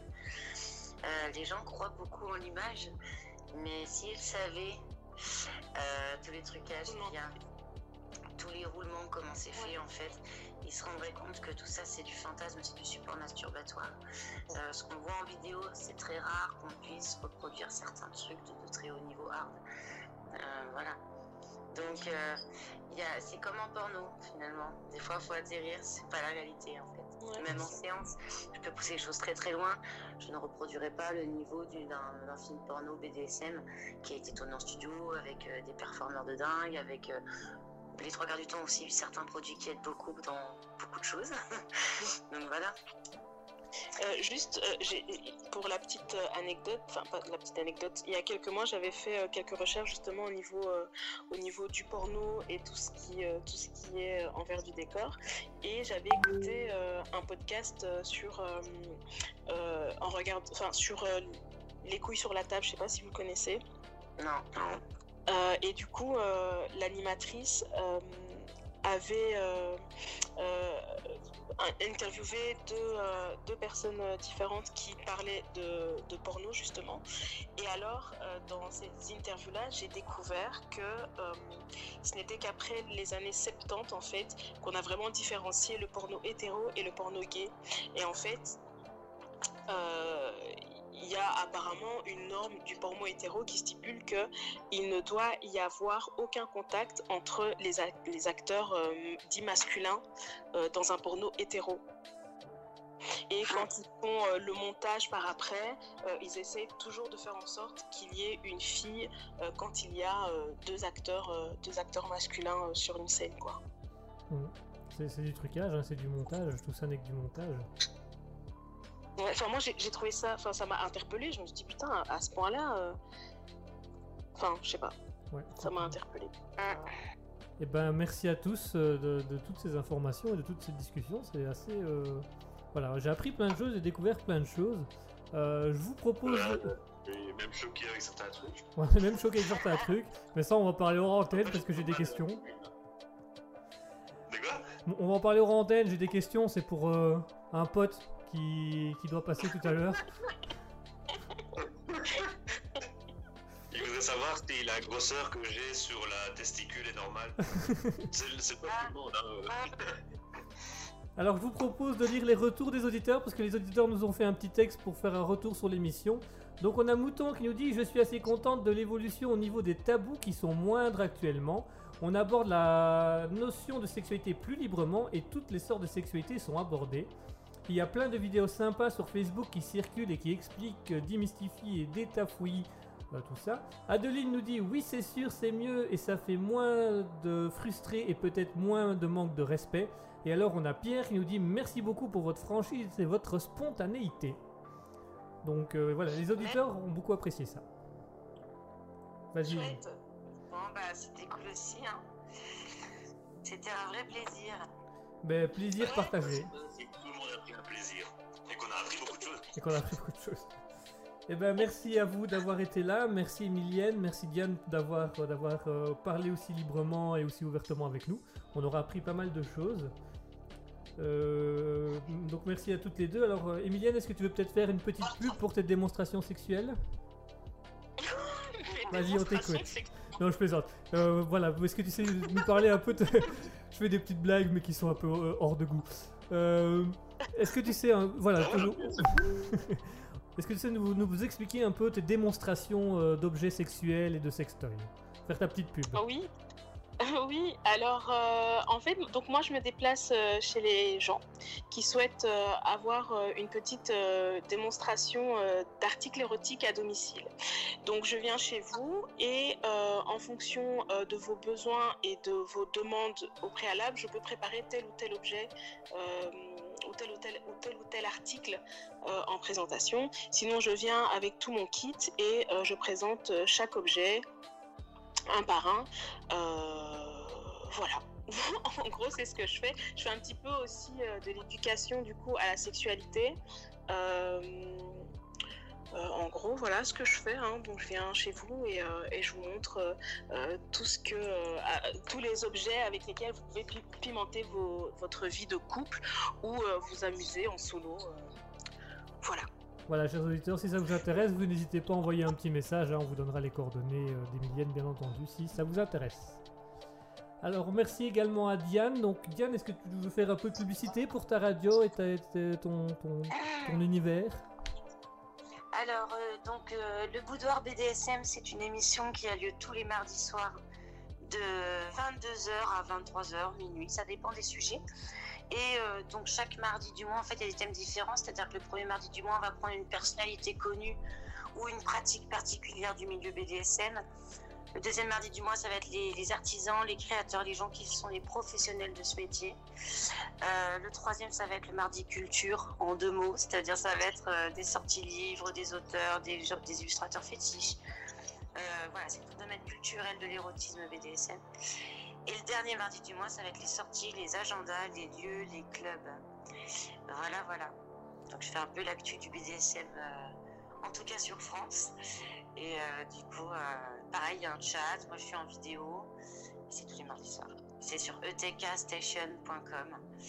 Voilà. Vous pouvez tout retrouver sur les réseaux il y a un sociaux. espace. Ouais, c'est sur etkstation.com. Il y a le Instagram qui est etkstation aussi. Moi, mon Instagram, c'est The Real Diane Killer, la vraie Diane Killer en traduction. C'est le troisième compte euh, que j'ai parce qu'on a supprimé à cause des aiguilles euh, les deux premiers pros. Donc maintenant, c'est un compte privé, mais si on me fait une gentille demande, j'accepte les gens. Euh, voilà, j'essaie de juste contrôler le nombre de personnes dorénavant. Il y a un Twitter aussi, Diane Killer, et puis après, ben, mon site, c'est dianekiller.com. Voilà. Et après, si les gens veulent venir en France voir mes shows, bah, il faudra renseigner sur Paris ou Lyon pour les no gender. Voilà. Ben, parfait, un grand merci. C'est noté, je crois que les auditeurs ont tout noté. Asketil a tout noté aussi?